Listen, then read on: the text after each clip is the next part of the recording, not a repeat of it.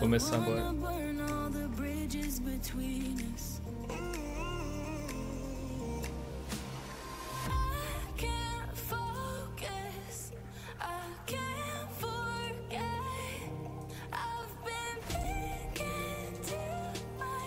Aí, estamos no ar.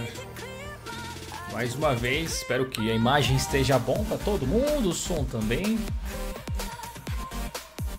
Não deu tempo de dar aquela tossida antes de começar? Boa noite!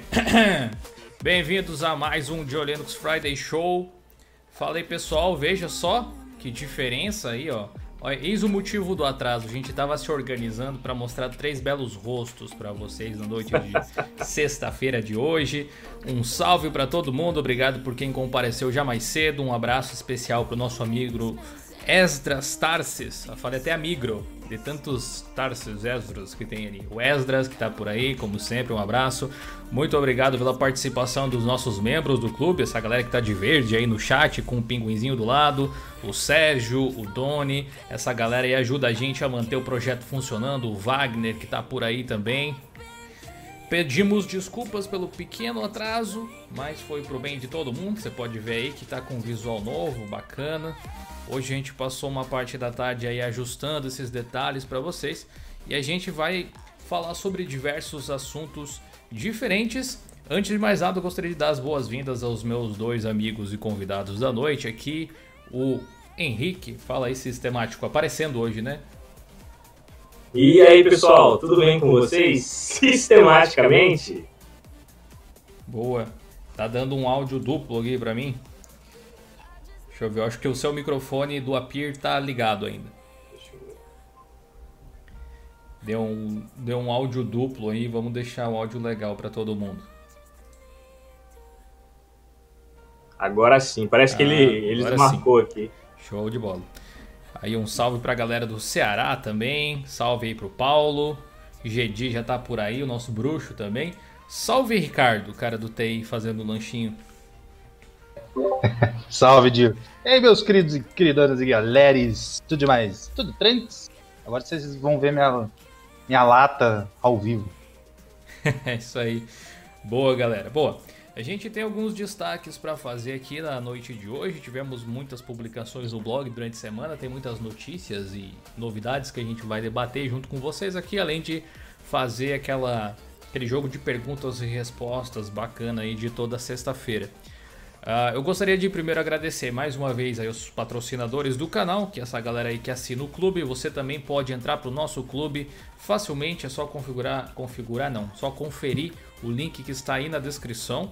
Com isso você tem acesso, além desses emotes particulares para usar nas nossas lives e nos vídeos do canal, também a conteúdo exclusivo na aba da comunidade, como por exemplo o nosso calendário de lançamento de vídeos. A galera que assina o clube tem lá um calendário sabendo quais serão os próximos vídeos do canal aí no próximo, nos próximos 15 dias pelo menos. Já dá para ter uma ideia aí do que vem por aí. Eu gostaria de agradecer também aos nossos padrinhos lá do padrim.com.br barra Linux. Você também pode participar a partir de um real e apoiar o nosso projeto, participar de sorteios do nosso grupo VIP no Telegram. Além disso, nós também queremos convidar você que ainda não está fazendo parte do nosso fórum da comunidade, o Diolinux Plus, o melhor lugar para você tirar dúvidas sobre tecnologia, especialmente Linux e o lado open source da força. Acesse aí plus.diolinux.com.br, cria sua continha rápido lá e comece a interagir com a galera, tirar dúvidas dos outros né, e tirar suas próprias dúvidas também. Eu gostaria também de comentar uma coisa excepcional hoje. É, Ontem eu fiz o, a gravação de um material que ainda vai ir ao ar do canal na próxima semana, ainda, uh, que é uma entrevista com o Cristiano Furtado do Projeto Fedora. Bate-papo sensacional de legal, vocês não perdem por esperar.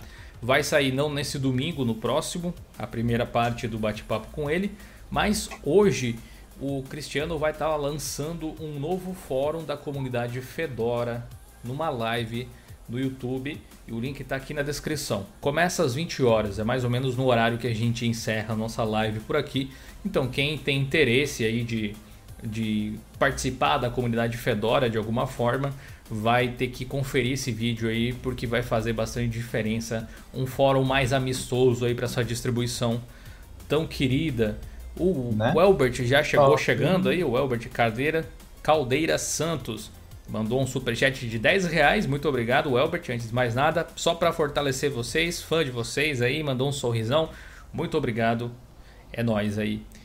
E bom, a gente separou aqui alguns tópicos, cada um de nós, na verdade, para comentar. Eu gostaria que o Henrique começasse aí pelos que ele selecionou, porque você escreveu um artigo sobre uh, o Windows essa semana que eu achei bem interessante e gerou um bom debate lá nos comentários do blog, para quem não acessa, www.diolinux.com.br.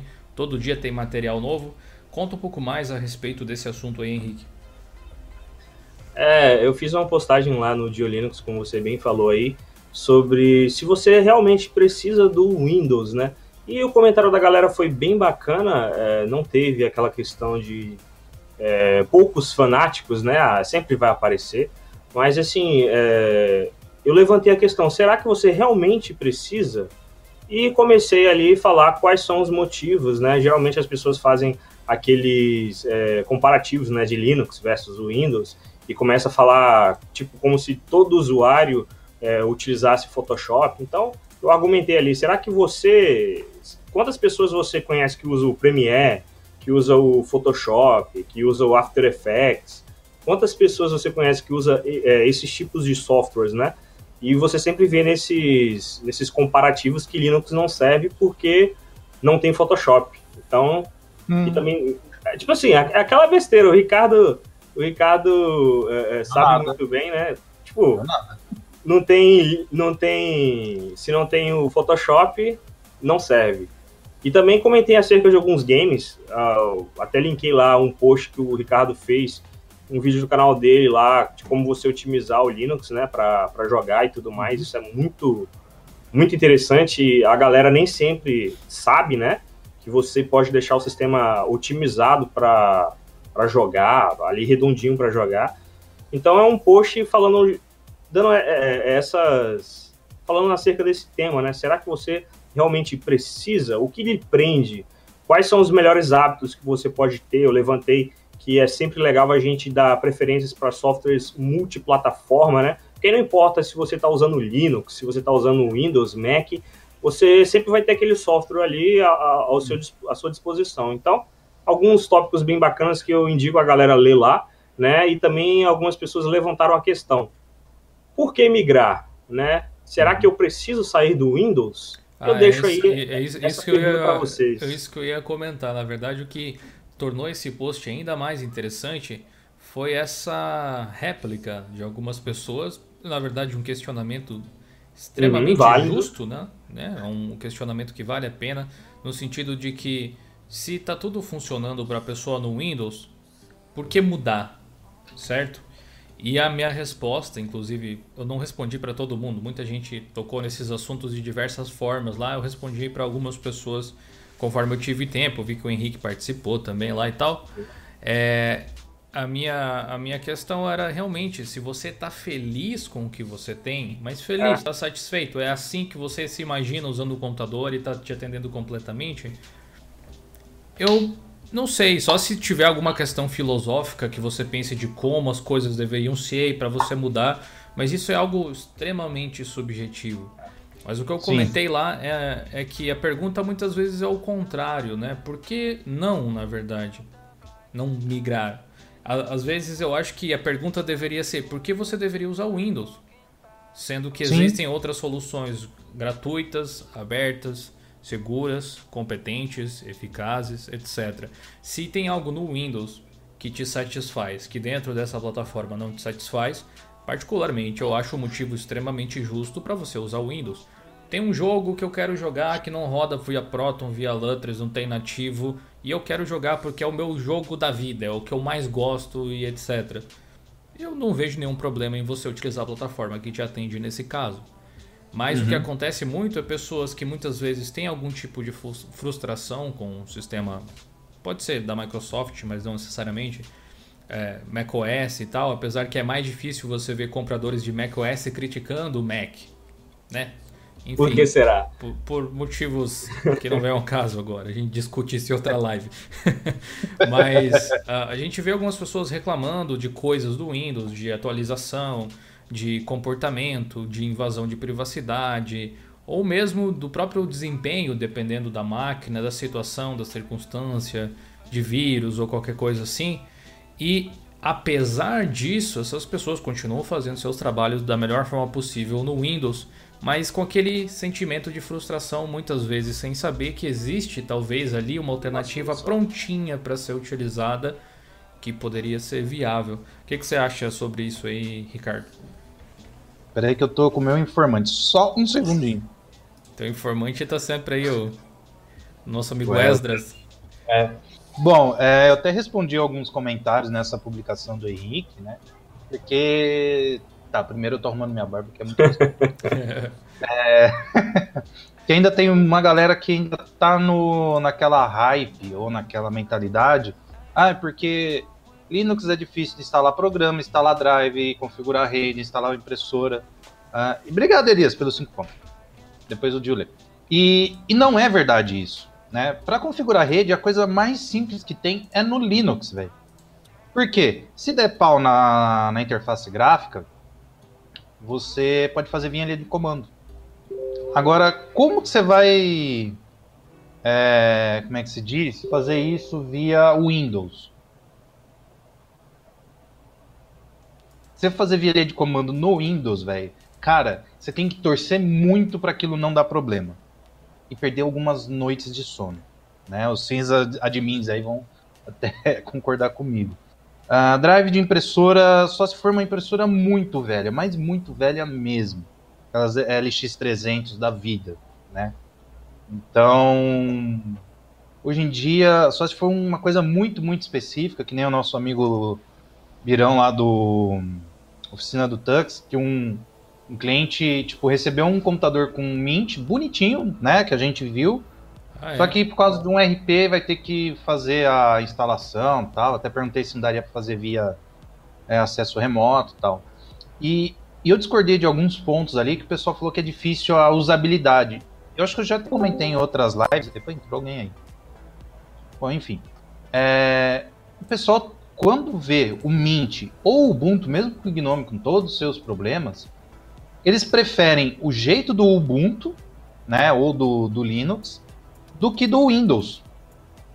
Quando eu ensinei uh, pessoas leigas que nunca tinham tido contato com o Linux, eu falei, ó, para você instalar você vai aqui. O que, que você acha que tem que fazer?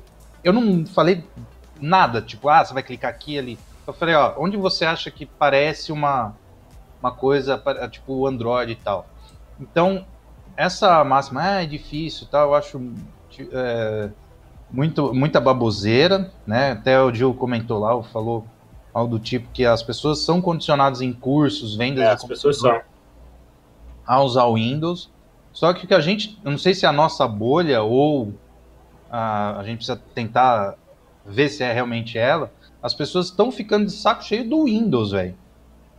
Porque pelo que eu vejo no, no Twitter, no Face eu nem pego mais como referência, porque ali virou um, literalmente uma zona, velho. É, as pessoas reclamando, acho que até no Instagram eu já vi isso. As pessoas reclamando, ou buga na hora que vai fazer uma instalação, ou acabou de fazer a instalação, foi instalar, sei lá, um drive de qualquer outra coisa, bugou. O que eu tô vendo é as pessoas reclamarem que o Windows tá ficando difícil de manusear, e que não está conseguindo, é, elas não ainda tiveram a oportunidade de é, ter esse contato com, por exemplo, o projeto Linux ou com a, com a gente aqui do projeto do dia Linux e tal. Então eu acho que alguns comentários ali eu acho que é mais de hater mesmo do que qualquer outra coisa. tem uma coisa, tem, tem é, eu propus dos dois lados, né? A gente nem nem, nem entra é, no tópico dois, aí. Tem é tiro dos dois lados. É, tem gente que acha que o Windows é a pior porcaria do mundo, assim. Eu discordo, cara. Tem, tem muita Não, coisa tem interessante dentro do, do sistema da Microsoft, mas tem muita coisa também que eu. É tipo assim, é, eu vou pagar por algo que eu posso ter em mais ou menos proporção gratuitamente em outro lugar, em muitos casos. Esse é o ponto, né? Ou piratear, que é pior ainda nesse caso. Sim. Mas fala aí, Henrique. A gente vai fazer um ciclo, galera, de mais ou menos uns 10 minutos cada assunto, assim, para render o negócio. Vocês vão curtir. Finaliza Bruno, aí, Henrique. Tem, uma brincadeira ah. que eu faço geralmente com algum usuário assim. é, que não conhece Linux, que é pegar uma distribuição, geralmente eu pego ou o KDE ou o Mint, né, e brinco, falo que é o novo Windows. E a galera, tipo, usa aí, vê aí como é que é. Nossa, gostei, o menu inicial tá bem legal e não sei o que. E a pessoa vai falando um monte de, de, de, elogios, né? Nossa, não, ficou assim, ficou mais bonito. E não sei o que e tal. Aí depois que a pessoa elogia, elogia, e eu brinco, falar, ah, é um novo Windows e tal, aí eu falo, não, não é, então, isso aí não é o Windows, isso aí é o Linux. Aí a pessoa, nossa, isso é Linux? Porque ela tem uma, uma Exatamente na cabeça de que o Linux é uma outra coisa, tipo, as pessoas acham que o Linux está parado lá em, na década, tipo, nos anos 2000 ainda. Sim. Morreu lá.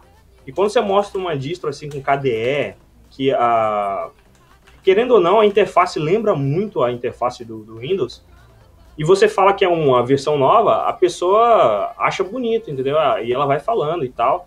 Então eu sempre faço essa brincadeira, até recomendei, se você conhece alguém aí, faça essa brincadeira lá para a pessoa, um Mint, um, um, um, KDE, né, que é parece uhum. mais ali com Windows, ou até mesmo o Deepin, não sei, você coloca lá naquele modo lá que parece com Windows, e você vai ver que a pessoa vai elogiar bastante. O bom é quando o cara é fanboy de Windows, isso é muito legal, eu já fiz isso. O cara era hiper mega fanboy. E eu mostrei ali uma distro é, Linux toda customizada, né? Para aparecer um KDE, para aparecer com Windows. E o cara, tipo, ele é hiper mega hater de Linux, mas ele começa a elogiar, não, é muito bonito, essa versão é muito legal, e não sei o quê. E quando eu falo que é Linux, o cara fica com uma cara de tacho, que é uma maravilha. Eita, gostei, mas não queria ter gostado. Você é. ter essa oportunidade é muito bom, cara. É muito bom. É, é muito deixar, legal. Quero deixar um aviso pro pessoal aí que a gente vai ler os, os superchats logo mais. Então, obrigado a quem mandou aí. Se eu não ler enquanto eles estão aparecendo ali, fiquem tranquilos, eles serão todos devidamente lidos ao longo do programa aqui. Ricardo, um dos seus tópicos aí para hoje que você tinha selecionado? Vamos é, eu tava pulando ali, alternando. Tava com ele há muito tempo aí que eu queria fazer. É, até pegando esse gancho aí do, do tópico aí do Henrique, né? Era. Eu sempre via uma galerinha falando. Ah, ai, como é que é lá da Adobe, o Premiere, né? Ah, eu não consigo porque não tenho um editor de vídeo foda e não sei o que tem, papapá. Eu falei, então tá bom, vamos. Let's vamos play. colocar Vamos jogar um jogo, digo só. Vamos jogar um jogo. então eu fiz um tópico, né? Editores de vídeo no Linux, né? Do básico ao avançado. Vou colocar então, aí no chat pro pessoal. Isso. Então eu peguei, por exemplo, o OpenShot para você fazer aquela ediçãozinha rápida, né? Cortou, juntou, tal. Seria o Windows Maker. Tinha uma é, ferramenta do Windows é... que fazia isso. Cara, eu vou te dizer, o OpenShot me lembra bastante o iMovie. Da é, é verdade. Se bem que ele é melhor que o Movie Maker. ah, não tem ah. comparação, cara. Ah, o Bruno, o Bruno entrou sorrateiramente, eu nem vi que ele tinha É um Jack Hart. Ah, eu já tô com vício, velho. Ma ma manda um oi aí, Bruno, pro, pro pessoal. Bruno Opa, e aí, galera, tudo beleza? Desculpa aí ter chegado atrasado, mas pode continuar aí, Diogo. De boa, de boa. Chegou na surdina aí, nosso correspondente do Discord. Vamos botar ele na fogueira também daqui a pouco. É. Pode continuar aí, Ricardo. Perdão ter interrompido. Uh, aí eu coloquei o shortcut, né? Que eu ainda tô apanhando para para ver como é que ele funciona fazer os cortes e tal. Nunca consegui fazer nada no shortcut, eu também. a não Quer ser dizer, renderizar. Tá. É, eu já vou chegar nessa parte. Aí eu cheguei no no mais famoso, né, entre esses básico e semi-profissional, né? Acho que foi o. Acho que é Marcelo lá. Eu vou sempre falar o nome dele porque ele sempre me ajudou em algumas coisas. Além do pessoal. É o. Ai, faz um tutorial. Como? Livre Labs, não é? É, é. Ai, desculpa aí, cara. Eu tô tentando lembrar o nome do é seu o, canal, velho. Marcelo do Livre Labs. Acho, acho que é Livre é, Labs. Livre... Ele falou que tinha uns, uns. uns. uns filmes, algumas coisas bem básicas no Caden Live, né? Então, é, acho que a maioria dos canais que, de Linux acho que começou nele, né? Coloquei a galera lá. E, e eu coloquei também o um manualzinho e tal, então dá pra, tipo, você tá precisando é, fazer edição, tudo mais, e não tem uma, uma ferramenta, fala, pô, qual que eu vou usar? Caden Live, né? Aí a gente entra nos prós. P grosso, né? As pilha grossa. Lightwork. Gostou, né, Edil? Pra você não perder a monetização, velho. Isso aí, gostei. Eu apelidei ele de Tubarão Vermelho, né? Não ah, deixa sim, de ser um... da, da... É, o nome da empresa é Red Shark. É, então... então, Lightworks, então, ó, ele só fez filminho, tipo, fraco. Guns Nova York, Kill Bill, O Infiltrado, Pulp Fiction, Show de Truman, Mulan Rouge, então... É um, assim, umas, coi umas coisinhas assim. Um, do, um, dos filmes que eu achei mais legal que editaram no Lightworks foi o aquele do Leonardo DiCaprio, como é que é? Lobo de Wall Street. Lobo de Wall Street, então, tipo, né? Só coisa boba, não não não conto, né? É só para deixar os caras bem E eu coloquei o DaVinci Resolve, né, que tá virando o queridinho aí da da galera que é produtora de conteúdo e que tá ficando pé da vida com as atitudes da Adobe de é, que eu vejo muito, acho que você até usou num artigo do DaVinci, ou de, que o pessoal falou de estão entregando uma ferramenta é, bugada e cobrando um preço muito alto para ter essa, esse conjunto, né? Então, eu até linkei aqui o vídeo também do Jill. Então, tem muita gente indo para o DaVinci Resolve usando GIMP e Inkscape e gente que faz produções foda. Então, é, eu listei, acho que deu cinco editores, né? Então a desculpa é falar, ah, mas. É, ou você. Falar, tá bom, hater, senta aí, fica, fica quietinho, ó, toma uma bala, quer um lanche, toma aí, fica, reclama aí.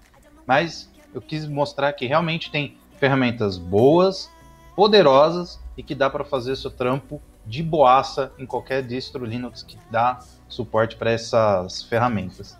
Além, além disso, é interessante observar que todos esses softwares que você listou aí, todos eles são é multiplataforma. Muito... Caso Sim, você não queira usar Linux, por exemplo, você pode usar em Mac, você pode usar em Windows, né? Cara, o, o Kdenlive, o Kdenlive é um software que eu tenho muito, muito carinho, porque através dele é que o Diolinux, o canal, pôde existir ao longo dos anos aí. E Sim. eu utilizei ele até esse ano particularmente ainda uso para alguma coisinha ou outra. E ele é muito uh, muito bom, cara, muito bom. Muito mesmo.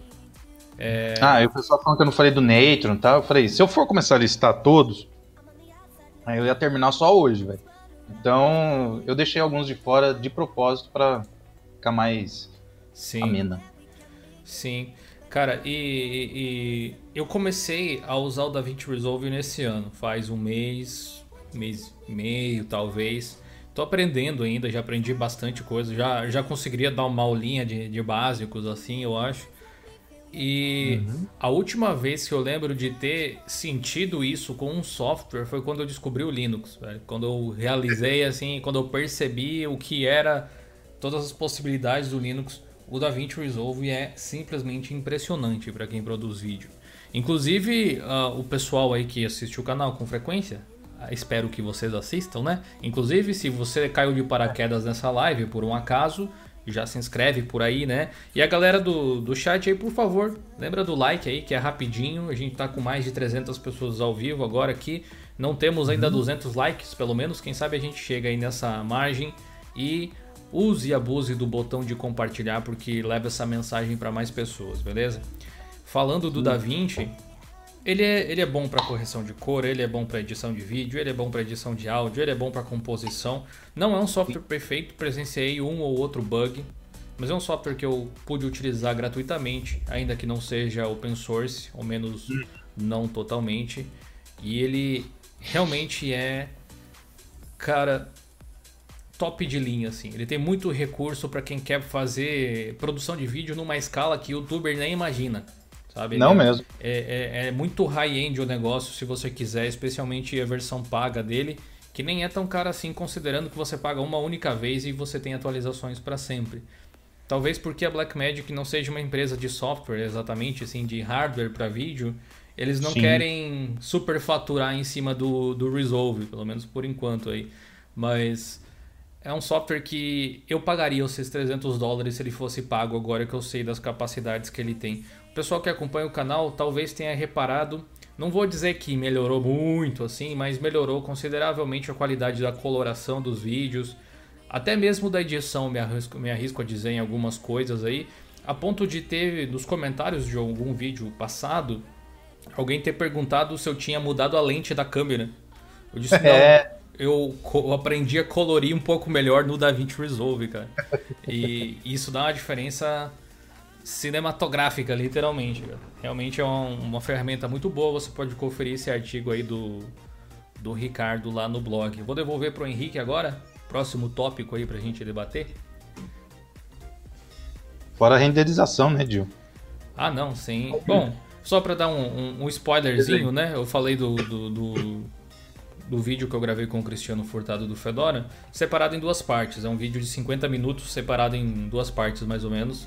Então, vamos dizer que seja 25 minutos cada renderizei um atrás do outro, que o DaVinci permite que você enfilere, faça uma fila de render, né, para renderizar todos de uma vez. Aí você deixa o PC renderizando se quiser.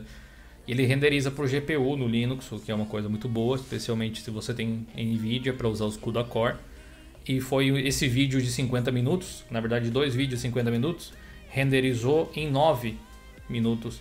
Eu nunca consegui renderizar um vídeo no DaVinci que o tempo de render fosse maior do que o tempo do vídeo. E no Kdenlive isso era a regra. Dificilmente se encontrava uma situação... É, dificilmente se encontrava uma situação onde o Kdenlive renderizava mais quadros por segundo do que os próprios, a própria quantidade de quadros do vídeo. Isso é meio que regra no DaVinci. Mas é uma coisa... Oh, sensacional. Siga aí o barco, Henrique. Próxima notícia. É, vamos lá. A próxima notícia é uma dica de um app, né? É o Webcamoid, é um app de para você gerenciar webcam. E eu gostei, é uma alternativa que tem vários filtros, você consegue ali é, até mesmo fazer a captura do, da tela, né? Você consegue fazer algo mais simples, mas você consegue fazer. É, tipo, é um software para você gerenciar a sua webcam muito legal, muito interessante. Se você é dono de uma webcam aí, seja no notebook ou até mesmo uma webcam né, que você comprou à parte.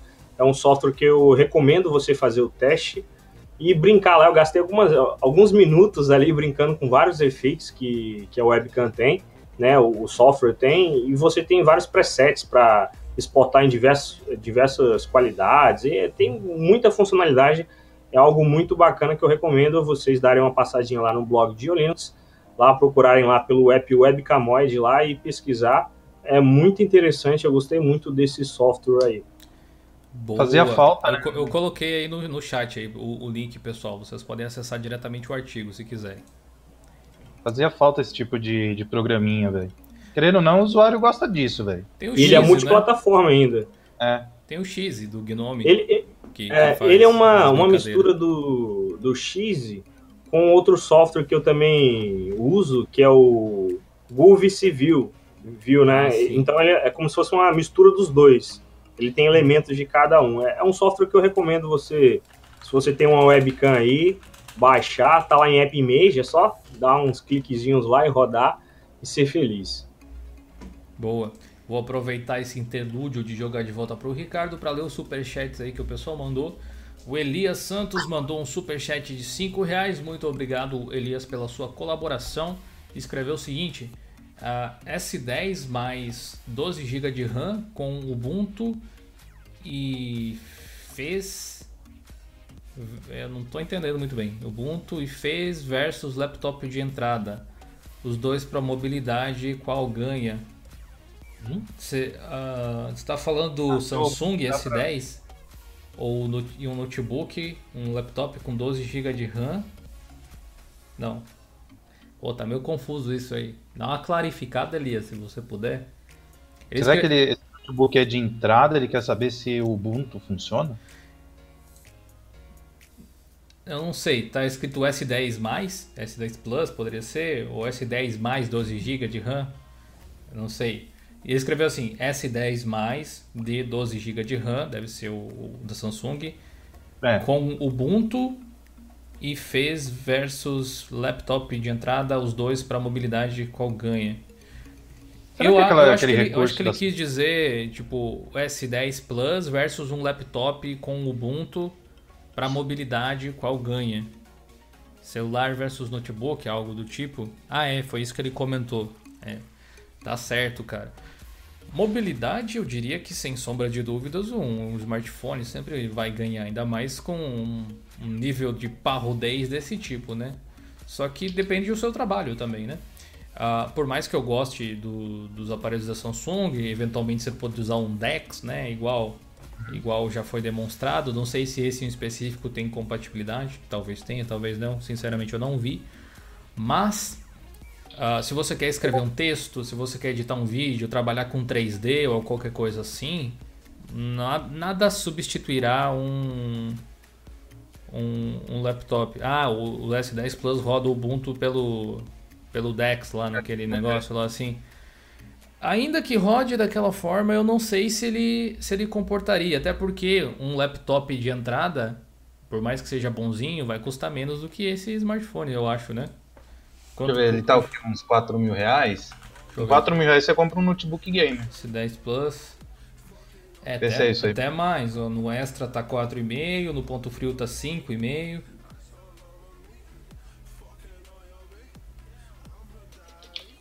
É, cara, é um valor bem alto. Eu, é, é, como eu te disse, depende do que você precisa fazer. É muita grana para um smartphone. Com esse valor eu compro um notebook e um smartphone ainda, dependendo. É, é se você for, por exemplo, mobilidade para fazer o básico, um notebookzinho aí, deixa eu ver. Razoável, você vai gastar 2,5. É. A, a, pergunta que você tem que, que se fazer, muito provavelmente, é o que eu quero fazer nesse Ubuntu que dá para rodar nele. Uhum. E aí ver se isso que você quer fazer tá funcionando lá, porque não é exatamente a mesma experiência Ubuntu que você tem instalando o Ubuntu em um laptop normal. Pelo menos por enquanto. Então talvez ah, você vai comprar o smartphone, que é um puto smartphone, não tem nem o que dizer, mas pensando em utilizar ele de outra forma que eventualmente ele não vai te atender. Básico, Inkscape e tudo tá mais. Então não, cara, pega um notebook. Para design gráfico você precisa de tela grande. Quanto maior Exato. ela for, melhor. E para mobilidade você precisa de um meio termo, né? 14 polegadas, 15 polegadas por aí para você ter um tamanho legal, né? E ter um peso também decente, pelo menos na minha opinião. Eu, eu vejo dessa forma aí. O Jadson Lima mandou também um superchat de 5 reais. Muito obrigado, Jadson. Ele disse que usa o Mint 19.1 com Cinnamon. Uh, sabem de problemas com áudio híbrido? Eu tenho um uh, All-in-One é, da LG e tenho esse problema. O áudio some se a tela desliga ou entra em proteção. Mate não tem. Nossa, eu já tive um híbrido, esse All-in-One, nunca tive isso, velho. Eu não sei se é algo. Já, já tentou desligar a proteção de tela para ver se é isso que está causando? Experimenta fazer esse teste aí. É interessante que você documente certas coisas assim lá no nosso fórum, de novo, plus.diolinux.com.br, porque além da gente poder acompanhar melhor e dar um, prestar um suporte mais decente, a própria comunidade pode, e se a gente encontrar uma solução, se você encontrar uma solução, ela fica disponível para outras pessoas também. Beleza? Mas eu recomendo dar uma olhada aí nesse. Se, pode ser que a produção de tela esteja causando um desligamento de certos componentes que quando você sai dela eles não estão se reativando automaticamente. Eu não sei Exato. se é uma característica do Mac, que é um desktop mais simplista, ou se é algo do Linux com alguma incompatibilidade com esse LG, alguma coisa do tipo assim. Uh... Ah, não, agora eu entendi. O Cinnamon que ele usa é que dá isso e o Mate não dá esse problema. Acho que é isso que ele quis dizer. Mas a resposta é a mesma. Experimente fazer essa desabilitação para tentar entender o que está acontecendo, beleza? E de preferência cria um tópico no fórum lá. Isso aí pode marcar a gente, pode marcar o Henrique, o Ricardo e a mim aí, a gente tenta te ajudar na medida do possível, beleza? Lucas Cunha, 5 reais também no superchat, disse: Fala Dil, uma dica para quem quer estudar música é baixar o Muse Score, open source multiplataforma, vale a pena fazer um vídeo no canal. Boa, Lucas, é uma ótima dica. Na verdade, a gente já tem um vídeo a respeito do Muse Score, entre outros aplicativos aqui no canal. Tem uma entrevista que eu fiz, aí que tá, né? A gente fez uma entrevista sobre música e produção musical. E muita gente não assistiu ela porque achou menos importante de alguma forma, sei lá. E nesses vídeos, especialmente no último episódio, a gente falou com um cara que era o, Vartroy, que tem uma banda que produziu todo um álbum usando Linux, sobre ferramentas para se utilizar, ferramentas competentes, e a gente falou sobre o MuseScore também. Além de ter alguns outros vídeos aqui no canal sobre o Tux Guitar também, que é uma ótima ferramenta. O, o Elias complementou lá, dizendo, mandou mais dois reais no superchat, disse que é o Samsung S10 que roda o Ubuntu. Sim, é, é o que eu tinha entendido no fim das contas ali. E a resposta se mantém, tá, Elias? Eu diria que agora com a Xiaomi voltando para o Brasil, eu gosto muito da Xiaomi, cara. Eles não têm os melhores celulares do mundo, definitivamente, mas tem um ótimo custo-benefício. E dá para comprar um belo notebook aí por uns 3 mil, 3 mil e meio e dá para comprar um Xiaomi ainda. Então você sai Sim. com um celular e um notebook do que pagar 5.500 em um smartphone por melhor que ele seja. Não tem não tem certas possibilidades aí que o Dex possa cobrir que eu acho que faça valer a pena. Pelo menos por enquanto. Ele é um projeto que está começando ainda, que deve evoluir muito. Eu mesmo queria testar para ver, mas é isso aí. Inclusive, quem não conseguiu achar o fórum, vi que o pessoal estava comentando, confiram os links que tem aí na descrição, pessoal. Tem muita informação legal para quem curte o nosso trabalho, desde as nossas redes sociais até os canais dos nossos amigos aqui, inclusive do Bruno, que está por aí também. É, vocês podem acessar, vocês podem se inscrever. Tem o canal do cara do TI, do Ricardo, tem do Sistemático tem o Uninerds, entre outros. E tem o link lá para a live do Fedora que eu tinha mandado antes, além do link para o nosso fórum, para o nosso canal de lives lá na Twitch. Depois a gente tem live lá, quando acabar aqui. Para o podcast, que você pode ouvir também. Meu, o meu perfil no Instagram. Então tem bastante coisa para vocês acompanharem, Twitter, etc. Pode o falar, vídeo Ricardo. que você fala da negócio de composição de música, aquele música com Linux, Tux Guitar versus Guitar Pro? Esse é um deles. Então, uh, mas tem uma playlist que eu vou pegar aqui. Aí. Um, um. Aqui, Wartroy parte 1. É, o pessoal ali tá perguntando é, negócio de editar, vi, é, editar foto, programar. Ó, sei lá, acho que o Bruno aí pode até dar um tapa na minha orelha se eu falar merda, velho. Mas assim, pra você fazer isso daí, acho que uns 8 GB de memória RAM, acho que um i5 e um tera de HD tá, tá show, velho. Hum, não. não precisa mais do que isso, velho. Não precisa mais do que isso, ainda mais no Linux. Né? Então, aí as integradas que vem nessa nova geração de acima do i5, né, da quinta geração, as integradas já já vai dar conta, velho. Como você eu creio que não vai jogar tal, então. Uhum. Na verdade, com o i3 eu consigo programar de boa. De boa, né? 4 GB de RAM. i5 pra. Você sabe é, aquela... já comprar um computador decente, sim. É. é. é. melhor. Tem o mínimo, o ideal e aquele que vai fazer com que, independente do que você faça, o computador nem sinta. É. Então, isso depende um pouco do orçamento, né? Se que o cara tiver tem... palha na agulha, ele pega um i7, aí, fio, i7, 16 GB de RAM, 2 TB de HD e você vai embora, velho. Rapaz. um SSD de 500 GB. Boa. O Jorge Passos mandou 5 reais no superchat e disse o seguinte: Ubuntu ou Mint para jogos na Steam, tipo Path of Exile. Um abraço. Quero saber qual tem mais compatibilidade. Um abraço para você também, Jorge. Path of Exile a gente jogou em live até um tempo atrás lá na Twitch, para quem gosta de acompanhar, tem o link aí na descrição. Acompanhe a gente por lá e dê uma força para essa comunidade de jogadores de Linux. E eu vou te dizer que é absolutamente a mesma coisa. A compatibilidade é a mesma, porque os softwares é. são os mesmos. Inclusive a base do sistema é a mesma, os drivers são os mesmos, o kernel é praticamente o mesmo também, tem uma diferençazinha bem pequena.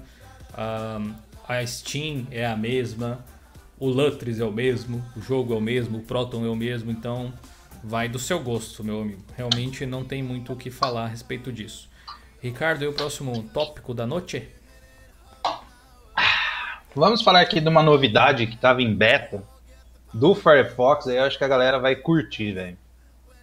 É o Firefox Send, isso mesmo. Agora a Mozilla, né, a Fundação Mozilla, estava é, em beta, né, fazendo esse servicinho. Aí agora você pode mandar arquivos de até 1 GB se você não for cadastrado, né, lá na tem a conta do da Mozilla, até 1 GB, de forma anônima, criptografada e você pode colocar o tempo que ela pode ser destruída, vamos dizer assim.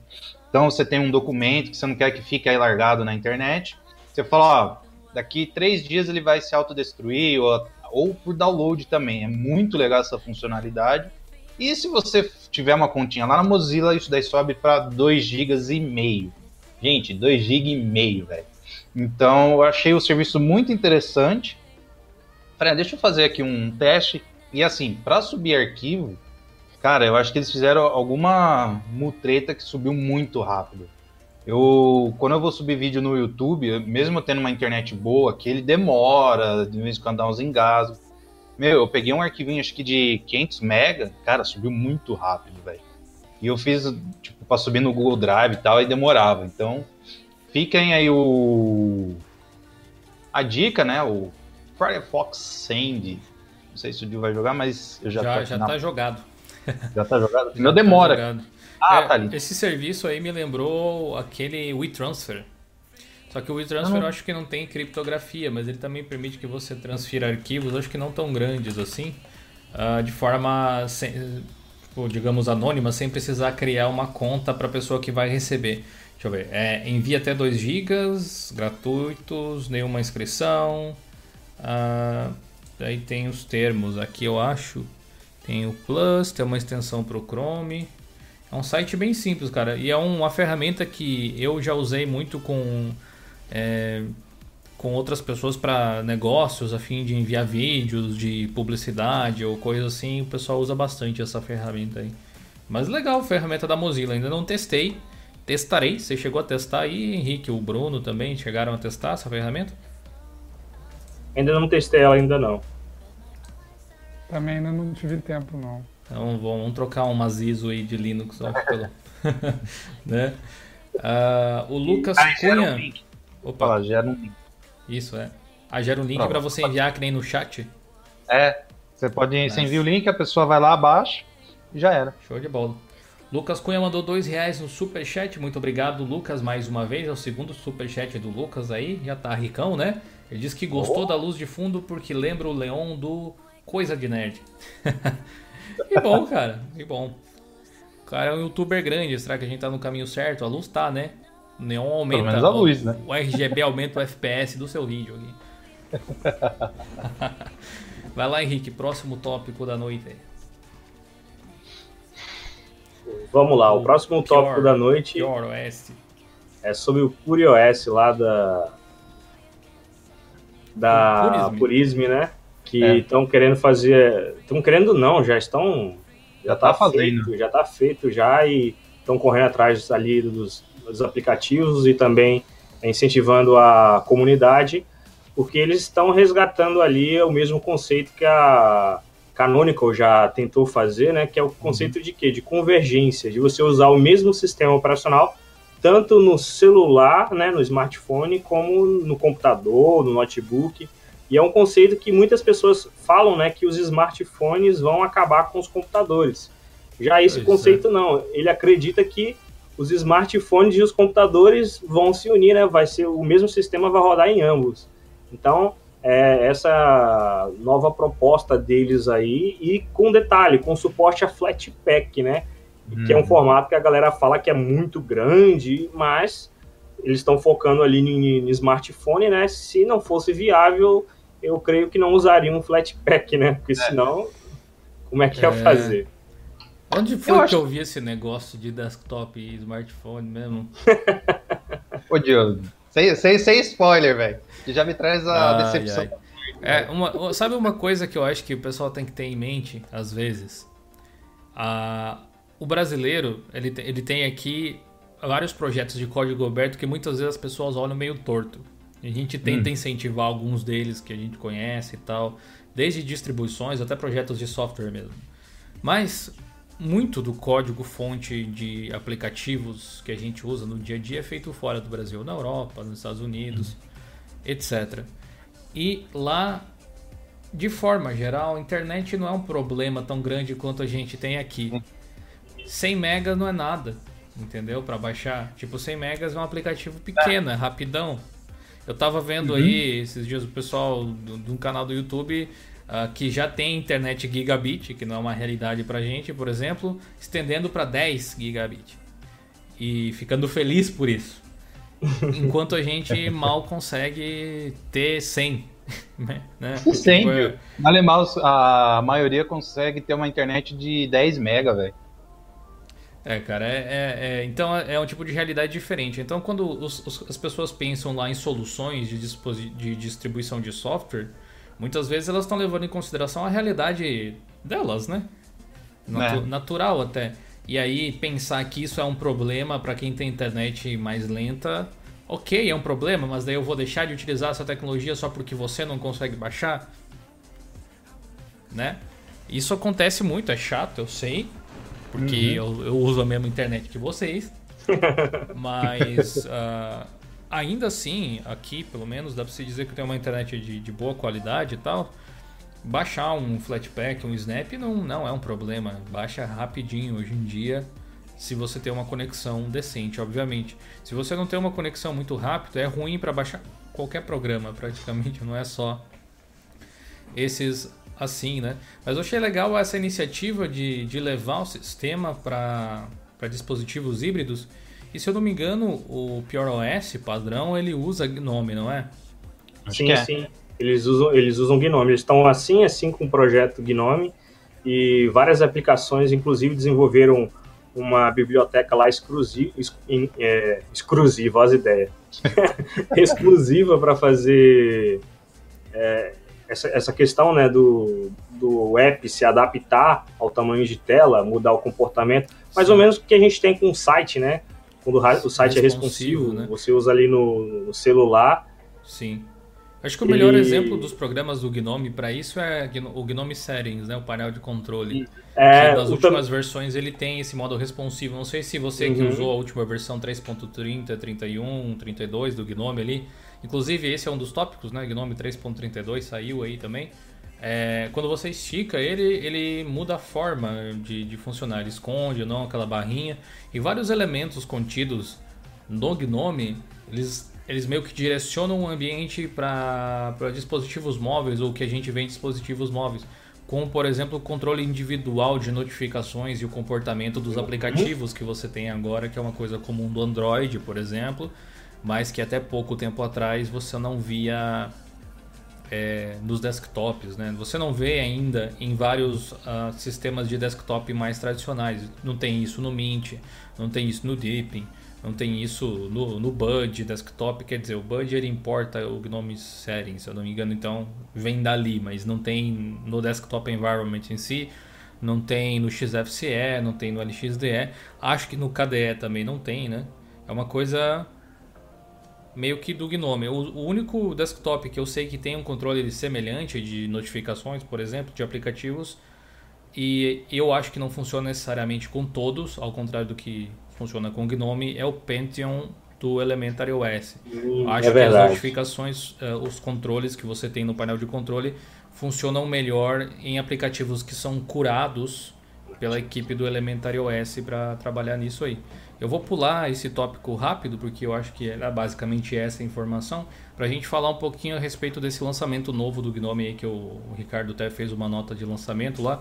Conta um pouquinho aí das novidades pro pessoal, Ricardo. Vamos lá.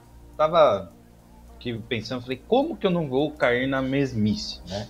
Como o pequeno Yoda Jill falou, tente fazer algo não tão como é que é que você falou? Tão padrão, né?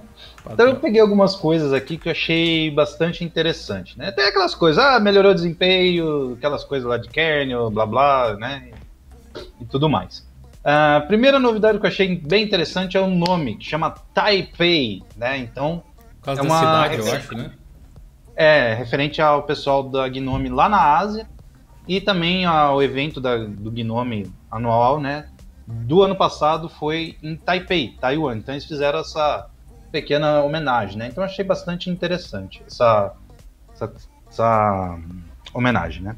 Segundo, até que enfim eles vão modernizar a paleta de cores, ícones do Gnome Vanilla, né? Quem não está acostumado é o Gnome purão, né?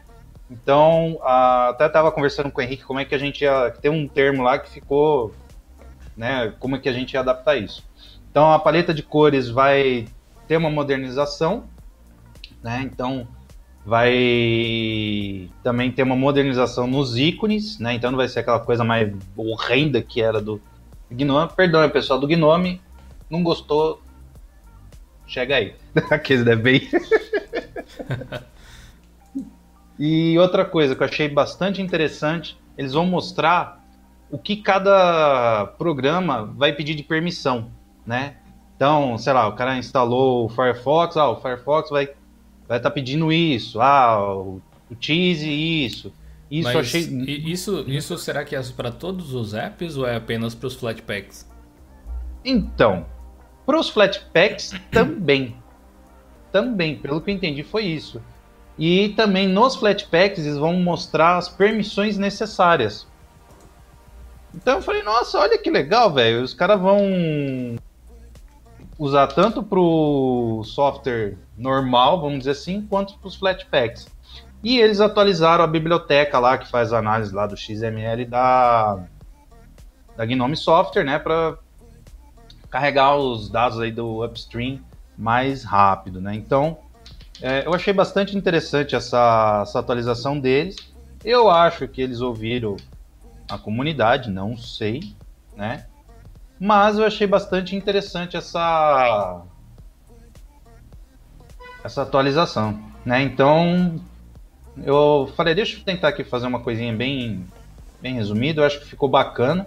Eu acho que linkei dentro do do post a todas as termo técnico, tá? Se eu fosse colocar isso, ia ficar muito chato o post, né? Então, eu coloquei algumas imagens ali do software, né, da dos aplicativos, tal, da do Flatpak, então eu acho que vai vir muita coisa bacana aí. Ah, tava quase esquecendo.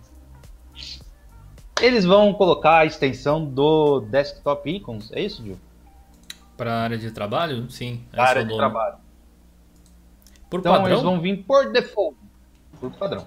Eu ouvi um amém, aleluia, irmãos. Mas a extensão por padrão, que esquisito, né? Aleluia, irmãos. Tá lá. Vai vir habilitada por padrão, assim, contornando aquele problema. Então, quem não gostar, é só desabilitar e já era. Interessante, então... cara. Interessante. É que eu, eu não vejo, acho, acho pelo menos, a última vez que eu instalei o Fedora, que geralmente vem com um Gnome bem vanilla, né? Como a gente fala, padrãozão mesmo. Vinha sem extensão alguma, me parecia. Na verdade, o Fedora vinha com. Não, ele vinha com extensão, sim. Ele vinha com uma extensão que... que deixava a marca d'água na área de trabalho e mais alguma coisa.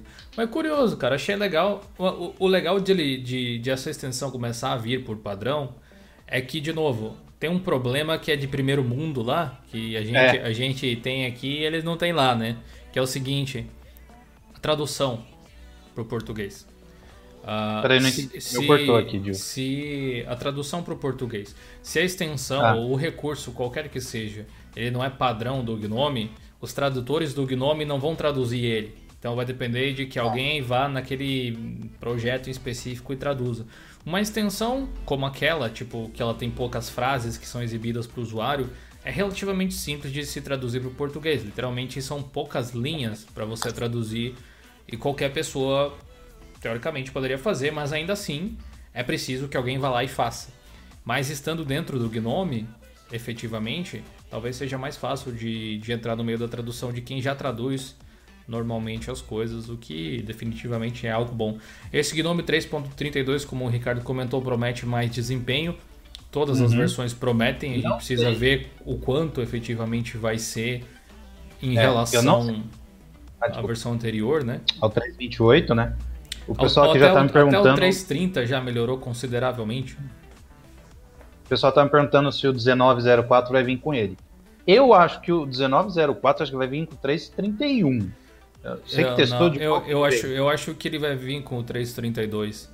Sim, porque é, o 31, geralmente os números ímpares eles são versões uh, instáveis, né? Digamos, de transição e as versões pares é, é que vem no sistema. Por exemplo, hum. o 18.10 do Ubuntu veio com o 330. 330? E o 19 provavelmente virá com 332, além do kernel 5.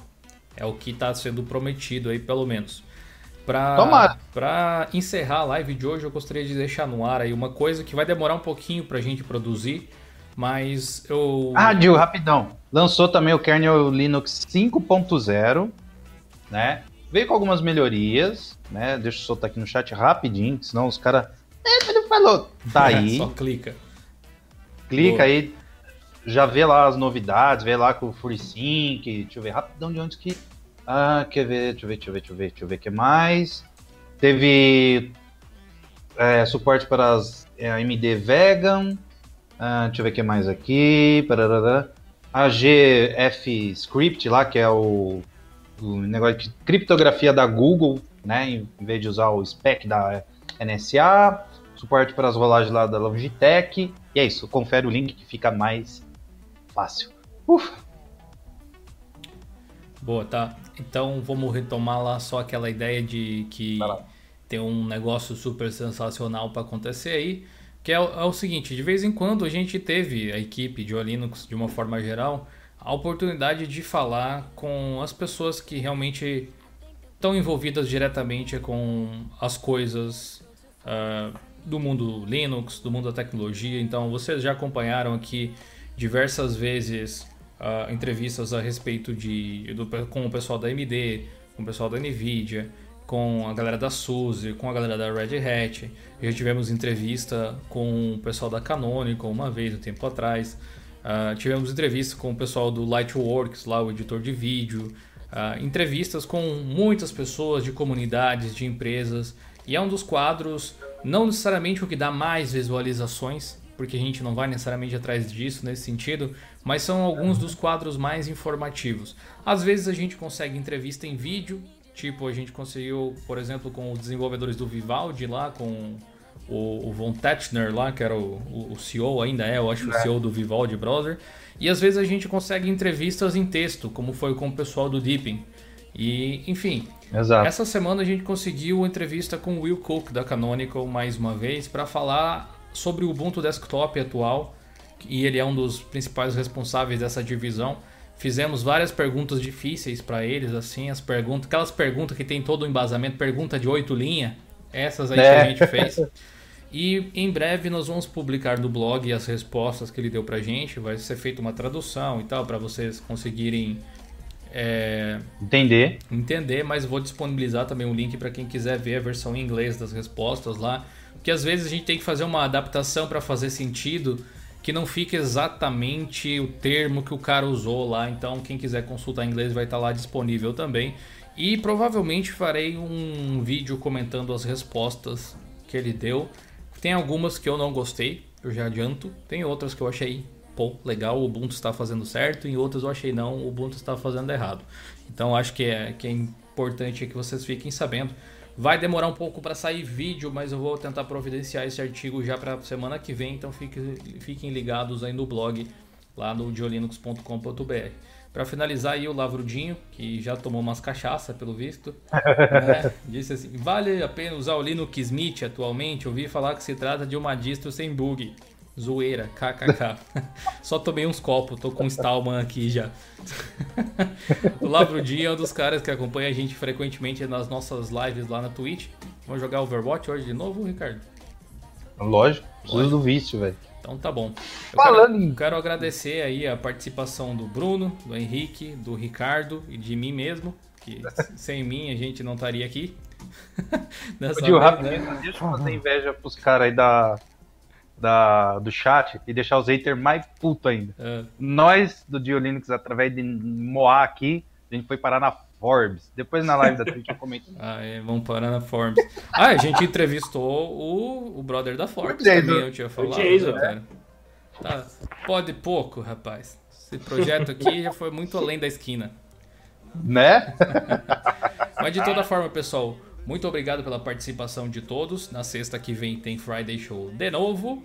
começa às 19, então já coloca aí na sua agenda, já deixa o café separado, o sanduíche empilhado aí bonito para você acompanhar a live com a gente. E na verdade, o Dio Linux Friday Show acaba aqui, mas a nossa live de games acaba de começar lá na Twitch. A gente dá aquele intervalinho para parar as coisas aqui e começar as coisas lá. Mas esperamos que você possa participar. Tem lives lá todo santo dia. Você gosta das lives aqui? Participe das lives de lá também, sempre às 20 horas. É só você clicar aí no spam que eu tô fazendo. Beleza? Exato. Cola, muito, cola, muito cola, obrigado cola, aí, pessoal. Deixem aí as suas mensagens finais, por favor. Bruno, começa por você, já que tá mais quietão hoje aí. Opa, Dio, obrigado pela oportunidade, valeu e até a próxima semana. Valeu, Brunão. Fala aí, Ricardo. Ah, bom, depois da brincadeira aí que eu fiz com o pessoal, lá eu conto melhor. Acho que vai render vídeo meu, vai render post. Bom, enfim, tô. Bom, quero agradecer ao pessoal. Agora vamos partir ver Rage, é isso que vocês querem, né, seus bandos de safadinhos. Então, é isso bora aí. lá. Obrigado é pela aí. companhia, gente. Valeu aí, Henrique. Valeu, pessoal. Não se esqueçam de compartilhar aí o canal e dar o like sistematicamente. vamos que vamos. Valeu, povo. Falou.